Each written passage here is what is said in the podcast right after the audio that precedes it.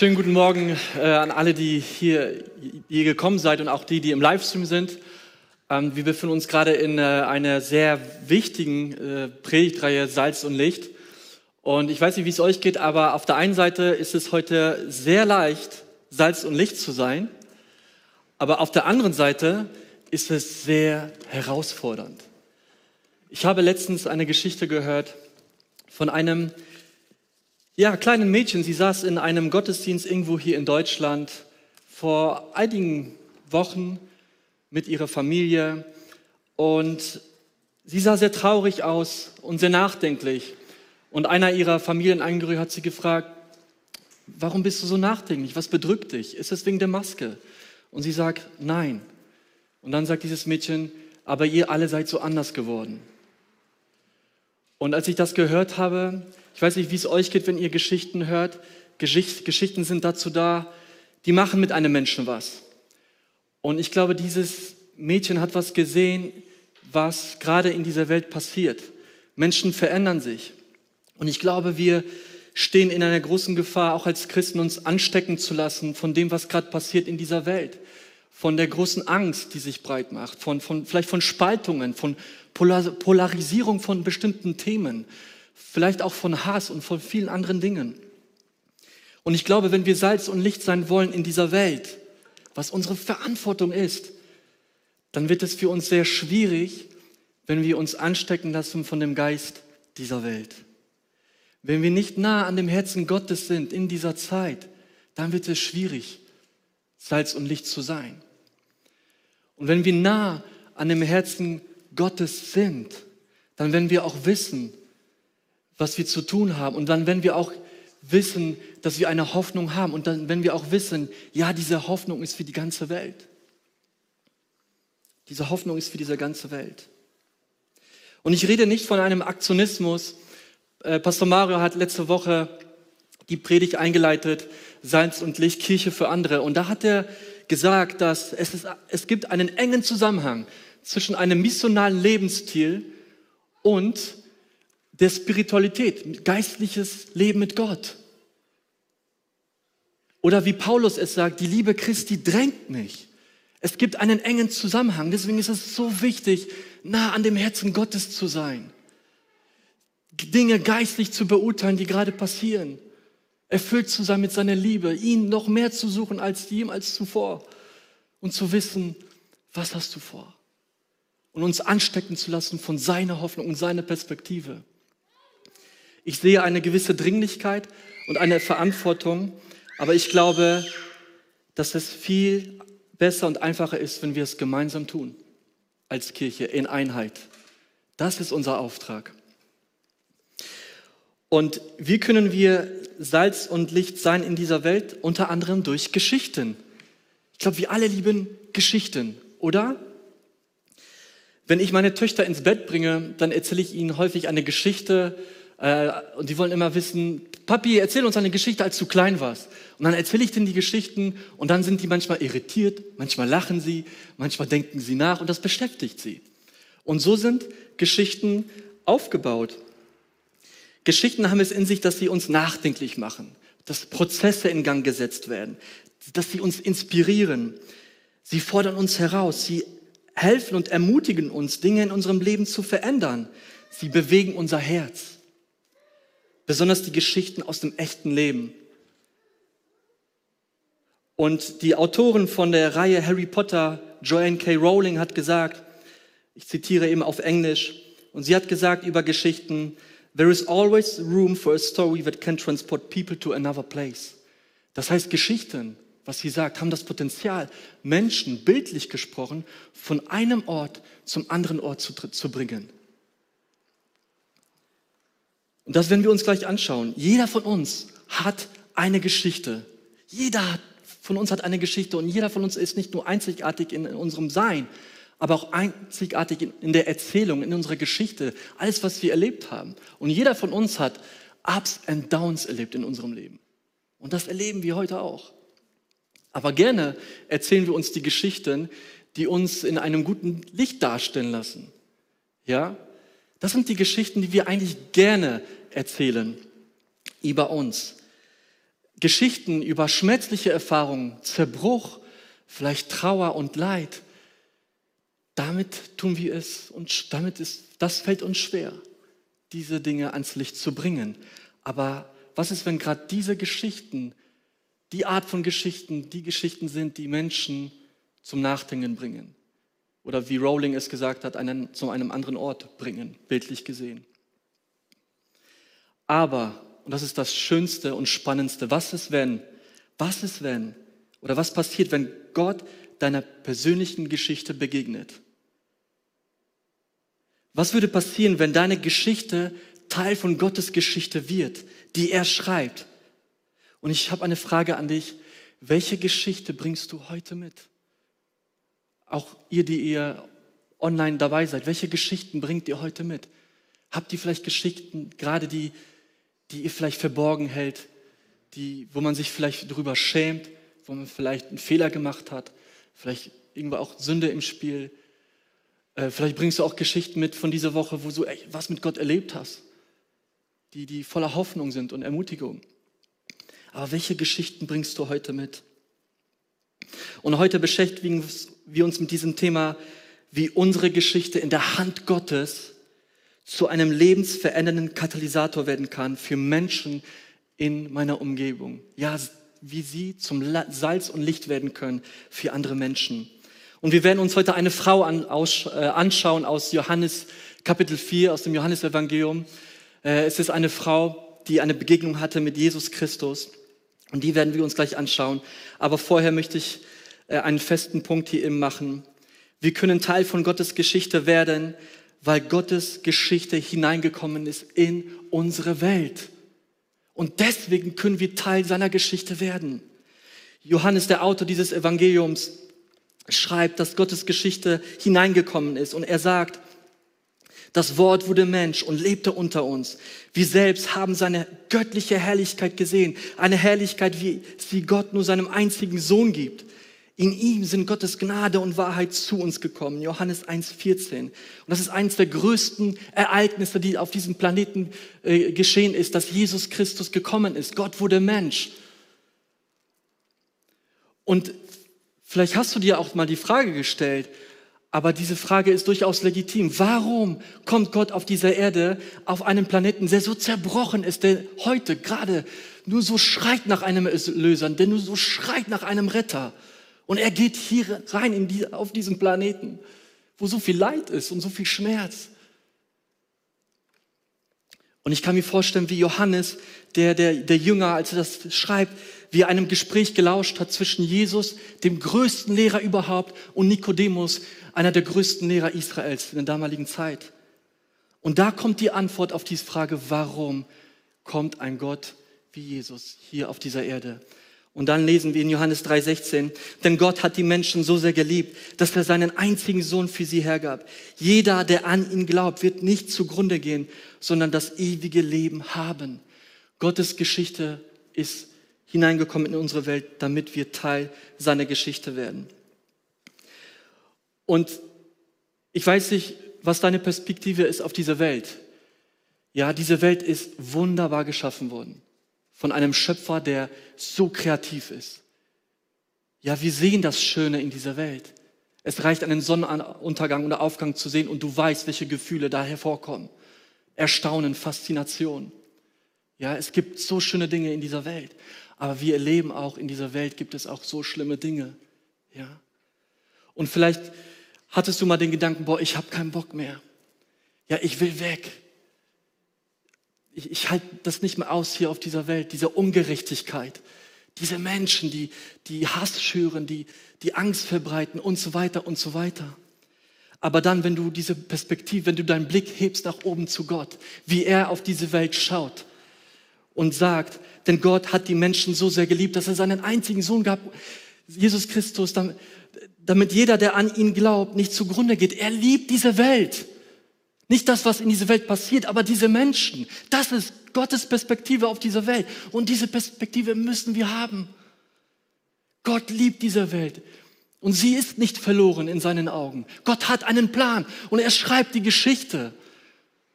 Wir kennen die erste Episode mit dem Garten Eden, aber wir kennen auch die letzte Episode, dass Jesus Christus als König wiederkommen wird und die, Gerechtigkeit, nachdem sich die Menschen sehen werden, wiederherstellen wird, wo wir bei ihm sein werden. Wir kennen die letzte Episode und deswegen können wir mutigen Hauptes aufschauen in dieser Welt und, und diese Hoffnung verbreiten. Gott liebt dieser Welt. Aber nicht jeder will Teil seiner Geschichte werden. Und Jesus hat das erlebt. Johannes schreibt in, in Johannes 1, Vers 11, er kam zu seinem Volk, aber sein Volk wies ihn ab. Und an keinem anderen Ort wie in Jerusalem und der Gegend von Jerusalem hat Jesus das so stark erlebt. Wie halt in Jerusalem, wo die religiöse Elite, die Pharisäer und viele anderen ihn abgelehnt haben. Und wir lesen in Johannes 4, bevor er, in sich, bevor er nach Samaria geht, Jesus in der, ist in der Gegend von äh, Jerusalem und es wird richtig brenzlig. Die Pharisäer kommen, bekommen mit, boah, diese Jesus-Bewegung, sie wächst. Die sind eifersüchtig. Es wird brenzlig und Jesus entscheidet, in den Norden zu gehen, nach Galiläa. Und dann steht, aber er musste durch Samaria gehen. Und er geht mit seinen Jüngern.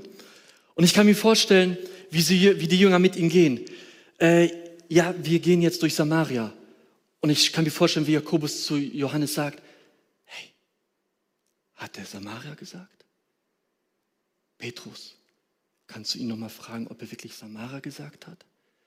Ja, der hat Samaria gesagt. Oh nein, wir als Juden, wir gehen doch da nicht hin. Der Ort ist gefährlich, wir wollen mit denen nichts zu tun haben. Jakobus sagt vielleicht zu Johannes, hey Johannes, pack, pack die Steine mit ein, vielleicht wird es brenzlig. Ja. Ähm, Andreas fragt vielleicht Petrus, Petrus fragt mal Jesus, ob wir doch nicht vielleicht woanders gehen und um Samaria herum. Und Petrus sagt vielleicht zu Andreas, hey, nicht er folgt uns, sondern wir folgen ihm. Wir gehen dahin, wo er hingeht. Und er geht nach Samaria. Warum war Samaria so problematisch, dahin durchzugehen? Und hier sind einige, einige Fakten zum Thema Juden und Samaria. Das war ein polarisierendes Thema. Äh, die Juden haben diese Gegend gemieden. Die Juden haben sie gesehen als äh, Irrgläubige. Ähm, da gab es viel Streit in dieser. Das, die Geschichte zwischen Samaria und Juda hat eine lange Geschichte voller Konflikte und Streit. Ja, die Samaria, die Samariter haben gesagt, ähm, der Ort der Anbetung ist auf dem Berg Garizim, nicht in Jerusalem. Die Juden haben gesagt, der Ort der Anbetung ist in Jerusalem im Tempel. Und da gab es viele andere Konflikte. Die Samariter haben von sich behauptet, sie sind die eigentlichen Bewahrer des wirklichen Glaubens. Sie haben an die fünf Bücher Mose geglaubt, aber die anderen Prophetenschriften haben sie nicht wirklich anerkannt.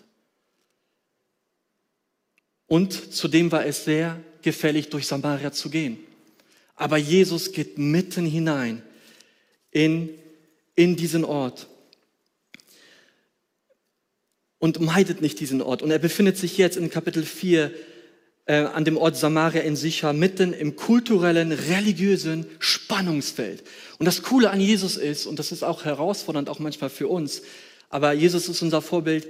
Jesus, der Messias, denkt nicht in Schubladen. Er baut keine Mauern, sondern Brücken zu den Menschen. Er befindet sich alleine am Brunnen. Er kommt zu einem Brunnen und schickt seine Jünger weg. Und wir erfahren nicht, was mit den Jüngern passiert, aber sie sollen auf jeden Fall das Essen holen. Und Jesus sitzt am Brunnen und dann kommt eine Frau, eine, Samar eine Samariterin. Und hier steigen wir ein in die Geschichte. Johannes 4, Vers 6 bis 7. Und da lesen wir, es war um die sechste Stunde, da kommt eine Frau aus Samaria, Wasser zu schöpfen. Und Jesus spricht zu ihr, gib mir zu trinken. Die, die samaritische Frau spricht nun zu ihm, wie bittest du, der du ein Jude bist, von mir zu trinken, die ich eine samaritische Frau bin? Denn die Juden verkehren nicht mit den Samaritern. Und wir bekommen hier einen kleinen Hinweis, möglicherweise auf die Geschichte dieser Frau, die sie in ihrem Herzen trägt. Sie kommt mit einem Wasserkrug, aber aller Wahrscheinlichkeit nach trägt sie dort nicht nur einen Wasserkrug zum Brunnen, sondern ihre verborgene Geschichte, die sie in ihrem Herzen trägt.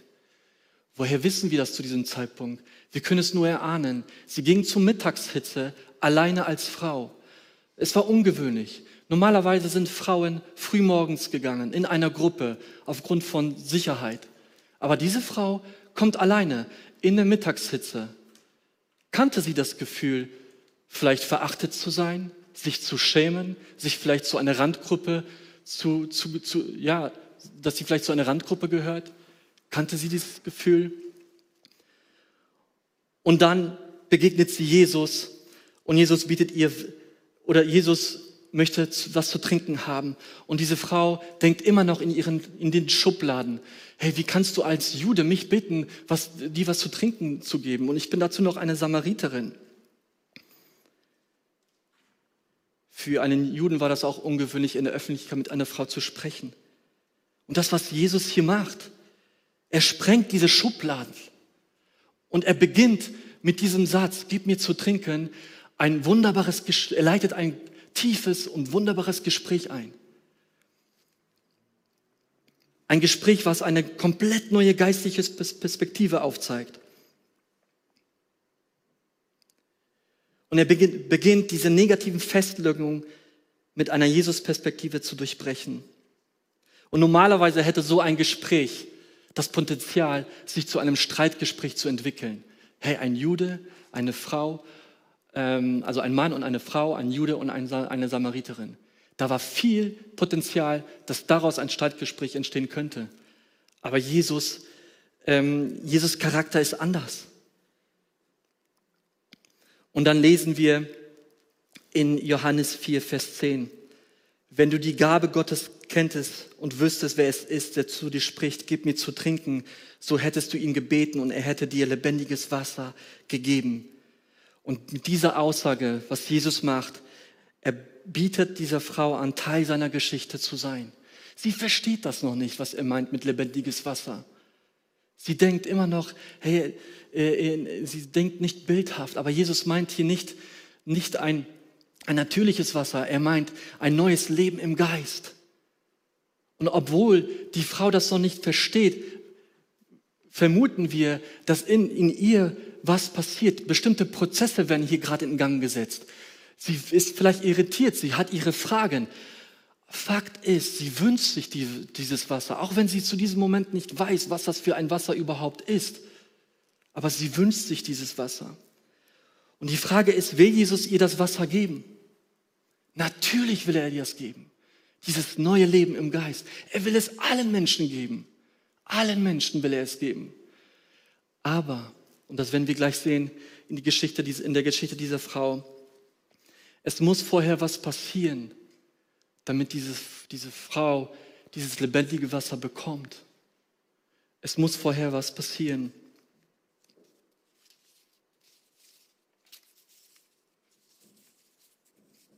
Damit sie Teil seiner Geschichte wird, muss sie ihre schmerzhafte, verborgene Geschichte, für die sie sich schämt, ihm anvertrauen. Wird sie es tun? Die meisten von uns kennen die Geschichte. Jesus führt dieses Gespräch in Richtung ihrer schmerzhaften Geschichte, die die Frau in ihrem Herzen verborgen hält. In Johannes 4, Vers 16 bis 18 lesen wir, er spricht zu ihr, geh hin, rufe deinen Mann und komm hierher. Die Frau antwortete und sprach zu ihm, ich habe keinen Mann. Jesus spricht zu ihr, du hast recht gesagt, ich habe keinen Mann. Denn fünf Männer hast du gehabt und der, den du jetzt hast, ist nicht dein Mann. Hierhin, hierin hast du wahr geredet. Es waren die Erlebnisse mit Männern, die sie vielleicht dazu gebracht hat, alleine zu diesem Brunnen zu gehen. Die Erlebnisse, die sie vielleicht mit anderen Menschen nicht geteilt hat weil sie sich vielleicht dafür schämt. Wir wissen nicht, warum sie fünf Männer hatte und was mit den Männern passiert ist. Vielleicht wurde sie betrogen, vielleicht sind, äh, sind sie gestorben, wir erfahren es nicht. Was wir aber mit Sicherheit wissen, dass das Spuren hinterlässt in ihrem Herzen. Schmerz, Schamgefühl, Minderwertigkeit, das hinterlässt Spuren. Aber Jesus durch seine prophetische Gabe deckt das auf und bringt das ans Licht. Und ich weiß nicht, ob du das mal erlebt hast, wo du etwas Verborgenes einem jemand anvertraut hast und diese Person hat dich irgendwie bloßgestellt. Sowas gibt es in dieser Welt, wo jemand einen Menschen bloßstellt und dann fühlt man sich richtig blöd, oder? Richtig blöd. Aber das Interessante ist hier an Jesus, er bringt diese Geschichte dieser Frau ans Licht. Aber was wir erfahren über diese Frau und später anhand an ihrer Reaktion, sie fühlt sich nicht bloßgestellt. Und das kann nur jemand, der, ein, der pure Liebe in sich hat. Jemand, der Gnade und Wahrheit in sich verkörpert wie kein anderer. Der die Wahrheit ausspricht, aber mit Gnade hineinkommt, sodass die Menschen sich nicht schämen müssen und nicht bloßgestellt werden. Und ich glaube, das ist das, was diese Frau hier gerade erlebt. Sie kann es vielleicht nicht in Worte fassen, was mit ihr geschieht. Aber das Gespräch geht weiter. Sie unterhalten sich über die geistlichen Dinge. Die Frau scheint auch ein, ein, Interesse zu haben für geistliche Dinge. Sie fragt, sie sagt Jesus, hey, der Ort der Anbetung ist Berg, auf dem Berg Garizim. Die Juden sagen in Jerusalem. Und Jesus kommt mit einer neuen geistlichen Perspektive. Hör mal, es kommt die Zeit, da wird es keinen rituellen Ort geben, wo du hingehen musst, um Gott zu finden. Sondern es wird eine Zeit kommen, wo du Gott begegnen kannst in Wahrheit und in Geist, da wo du bist. Durch dieses lebendige Wasser, was Gott jedem schenken möchte. Keinen Ort mehr, egal wo du bist. Und die, die Frau scheint so beeindruckt zu sein, jemand begegnet zu sein, der das so faszinierend ist. Und dann bringt Jesus dieses Gespräch zum Ende und dann sagt er, ich bin der, ich bin der Messias, der mit dir redet. Und in diese Zwischenzeit kommen die Jünger, die sind im Moment gar nicht wichtig. Die kommen und die Frau, was passiert mit der Frau? Wir lesen weiter in ähm, Johannes 4, Vers 39 und 42. Äh, Johannes 4, Vers 28 bis 29. Die Frau nun ließ ihren Wasserkrug stehen und ging weg in die Stadt und sagt zu den Leuten, kommt, seht einen Menschen, der mir alles gesagt hat, was ich getan habe. Dieser ist doch nicht etwa der Christus? Und schaut mal, sie kam mit einem Wasserkrug und geht zurück ohne einen Wasserkrug, aber geht zurück mit dem Geschmack vom lebendigen Wasser. Dieser Krug war überhaupt nicht mehr wichtig, sondern sie geht in die Stadt zurück zu ihrem Volk und sagt, was, was, was, sie, was passiert ist. Und sie ist in diesem Moment so, so begeistert. Und, und was dachten wohl die Leute, als sie sie gesehen haben? Wahrscheinlich kannten sie ihre Geschichte. Und ein Zeugnis einer Frau hatte auch nicht so viel Wert. Und sie geht und berichtet davon. Ich habe jemand gesehen, der mir alles erzählt hat, was ich erlebt habe. Ist das vielleicht der Christus? Und dann lesen wir weiter, was passiert. Johannes 4, 39 bis 42. Aus jener Stadt aber glaubten viele von den Samaritern an ihn, um des Wortes des, der Frau willen, die bezeugte, er hat mir alles gesagt, was ich getan habe. Als nun die Samariter zu ihm kamen, baten sie ihn, bei ihnen zu bleiben. Und er blieb dort zwei Tage. Und noch noch viel mehr Leute glaubten um seines Wortes willen und sagten zu der Frau, wir glauben nicht mehr um deines Redens willen, denn wir selbst haben gehört und wissen, dass, die, dass dieser wahrhaftig der Retter der Welt ist. Und das ist voll krass, was passiert. Hier passiert gerade eine Erweckung. Das Volk der Samariter lädt einen Juden ein in ihr Volk. Das war ein Unding, das hat man nicht gemacht. Und ich möchte zwei Punkte hier herausgreifen, über das wir heute auch, über das, was wir heute sprechen möchten, über unsere Geschichte. Und der erste Punkt ist, ähm, erzähle deine Geschichte. Das ist das, was wir von dieser Frau lernen. Sobald diese Frau eine Begegnung mit Jesus hatte, erzählt sie das, was sie erlebt hat.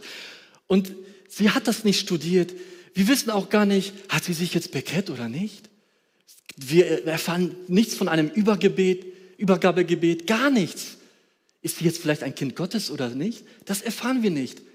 Aber anhand ihrer Reaktion sehen wir, diese Frau, in ihrem Herzen ist was passiert, wo wir mit Sicherheit sagen können, dieses lebendige Wasser, von dem Jesus spricht, fängt an, in ihr durchzufluten. Es fängt an. Und es ist nun das Natürlichste in der Welt, was diese Frau macht, nachdem sie eine Begegnung hat mit einem, der voller Gnade und Wahrheit ist. Es packt sie. Sie ist begeistert. Sie achtet nicht darauf, wie sage ich das jetzt? Ich überlege, soll ich jetzt das sagen oder das? Es sprudelt aus ihr heraus. Diese Begeisterung wird hier so sichtbar. Und ich möchte uns alle ermutigen, erzählt eure Geschichten. Relativiere nicht deine Geschichte. Ah, ich komme vielleicht aus einem christlichen Elternhaus. Ich habe nichts zu sagen. Hey, das ist doch schön, wenn du aus einem christlichen Elternhaus kommst und, und deine Eltern dich zum Glauben geführt haben. Das ist doch was Schönes.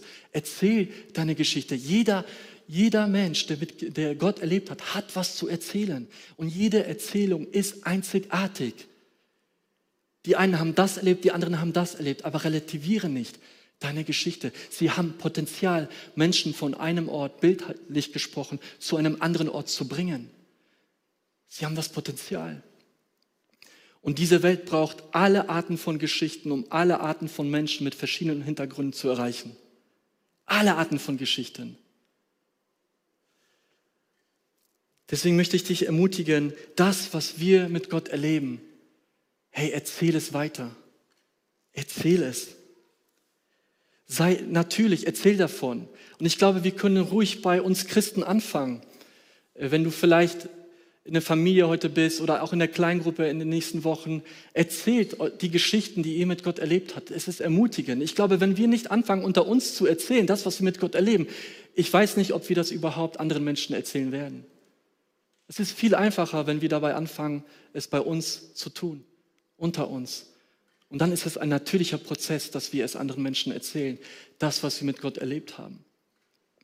Ich finde es hier interessant, dass Jesus hier eine Frau begegnet, die von vielen abgestempelt ist.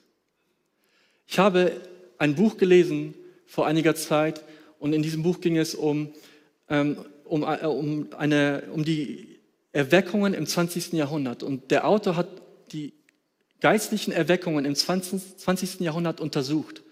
Und dabei hat er einiges festgestellt. Das, was er festgestellt hat, sehen wir auch bei Jesus. Häufig waren es die Menschen, die geistliche Erneuerung getragen haben, die die Zünder waren, die die Leiter waren von geistlichen Bewegungen.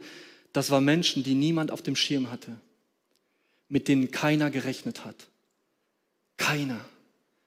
Die vielleicht ein zerbrochenes Leben hatten und als sie die Begegnung mit Gott hatten, Hunger nach ihm, hat Gott sie gebraucht. Es reichte nur ein Hunger nach ihm, ein Mehr nach Gott. Und das waren häufig Leute, die niemand auf dem Schirm hatte. Und ähnlich ist es mit dieser Frau. Niemand hatte sie auf dem Schirm. Und da begegnet sie Jesus Christus und boom, Erweckung in, Samar in Samaria. Es gibt eine ähm, Untergrundkirche in einem muslimischen Land, Sie gehört zu den schnellst wachsenden Kirchen weltweit momentan. Und einer, einige oder viele dieser Untergrundkirchen, die, die Leiter, das sind Frauen. Das sind Frauen. Das sind Frauen, die ein zerbrochenes Leben hatten, die vergewaltigt wurden, die in der Prostitution waren, die gedealt haben, die drogenabhängig waren. Und als sie Christus kennengelernt haben, hat Jesus sie langsam, langsam wiederhergestellt. Aber sie haben es schnell gelernt, ihre Geschichten schnell weiterzuerzählen. Und so wuchs diese Gemeinde, weil die Frauen sehr schnell ihre Geschichten anderen erzählt haben, die zerbrochen war, waren, aber durchflutet waren von Gottes Herrlichkeit und seinem Licht und seiner Liebe. Deswegen ist der erste Punkt, erzähle deine Geschichte. Der zweite Punkt ist, lade die Menschen ein. Die Geschichte ist wie eine Brücke, wo Leute eingeladen werden, ähm, Jesus Christus selber kennenzulernen. Die Samariter, die haben die Frau gehört und sind dann selber zu Jesus gegangen. Und das ist das Ziel, dass Menschen ihn selber kennenlernen. Ja, es ist cool, wenn wir unsere Geschichten erzählen als Zeugnis und auf Christus hinweisen, aber diese Geschichten dienen dazu, Menschen einzuladen, dass sie Gott selber kennenlernen, dass sie ihn selber kennenlernen.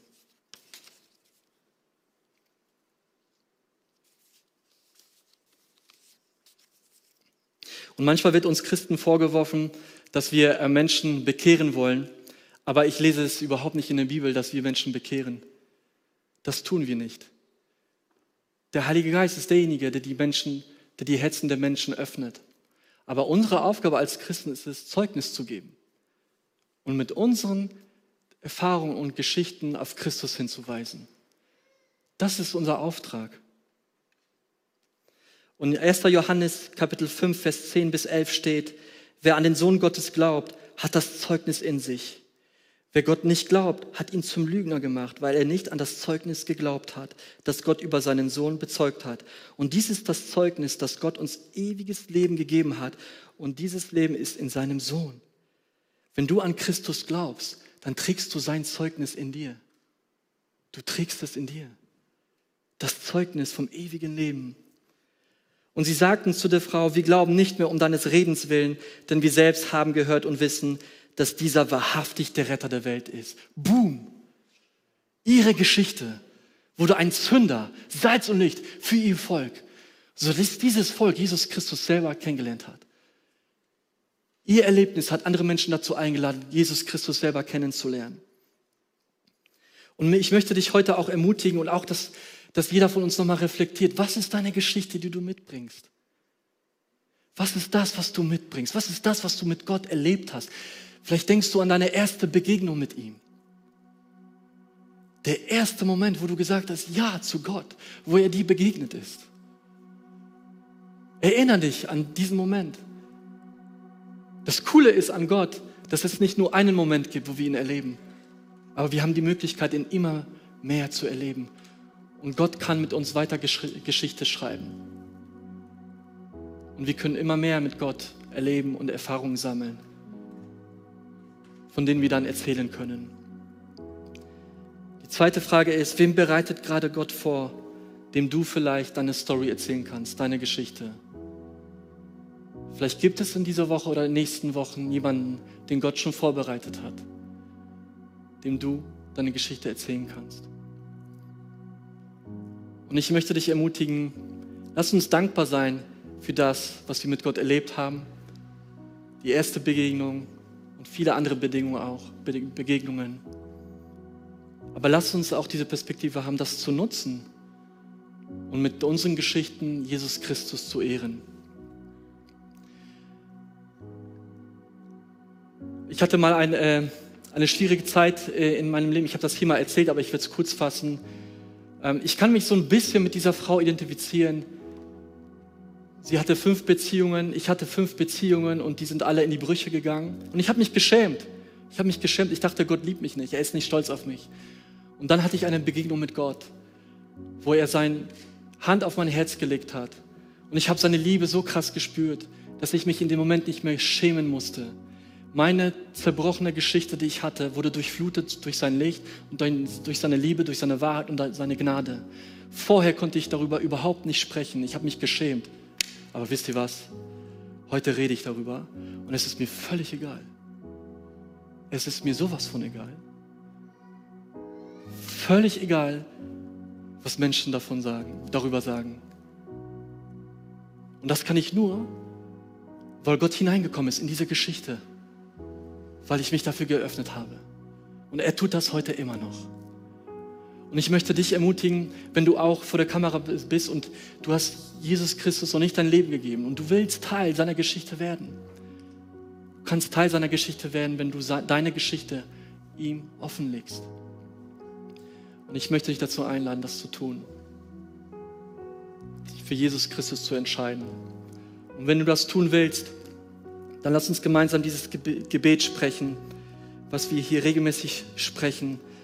Lass uns das tun von dieser Stelle aus. Vater im Himmel, danke, dass du mich liebst. Danke, dass du dich für mich entschieden hast. Herr Jesus Christus, du bist für mich gestorben und auferstanden. Vergib mir meine Schuld. Ich wähle dich jetzt als meinen Retter und Herrn. Dir will ich folgen. Amen. Ich möchte mit dieser Geschichte die Punktlandung machen. Ich habe in den vor einigen Monaten mich hat mich das, was in dieser Welt gerade passiert, sehr emotional beschäftigt. Es hat mich bewegt. Es hat mich frustriert über die Ungerechtigkeit, die in dieser Welt geschieht. Und dann habe ich einen Gebetsspaziergang gemacht und habe das zum Gebetsinhalt gemacht mit Gott. Ich habe darüber gesprochen. Und dann haben sich die Gedanken geändert, die Perspektive hat sich verändert. Ich habe ich hab gespürt, wie Gott kam durch neue Gedanken. Und dann kam diese Frage zu mir. Das, was du siehst in dieser Welt und was du fühlst über diese Ungerechtigkeit, fühlst du genauso, wenn Jesus Christus, als Jesus mein Sohn gestorben ist und er abgelehnt wird von vielen Menschen? Habe ich dasselbe Gefühl, wenn Jesus, wenn Menschen verloren gehen, wie das, was gerade in dieser Welt passiert? Und das war eine Frage, die mich zur Umkehr geführt hat. Gott, es tut mir leid. Es tut mir leid. Und ich will das, lass uns das zum größten Auftrag machen, seine Botschaft zu predigen und Hoffnung zu sein. Und das, was unsere verschiedenen Meinungen beiseite lassen und sein, seine Hoffnung zu verbreiten. Gott, Gott segne euch.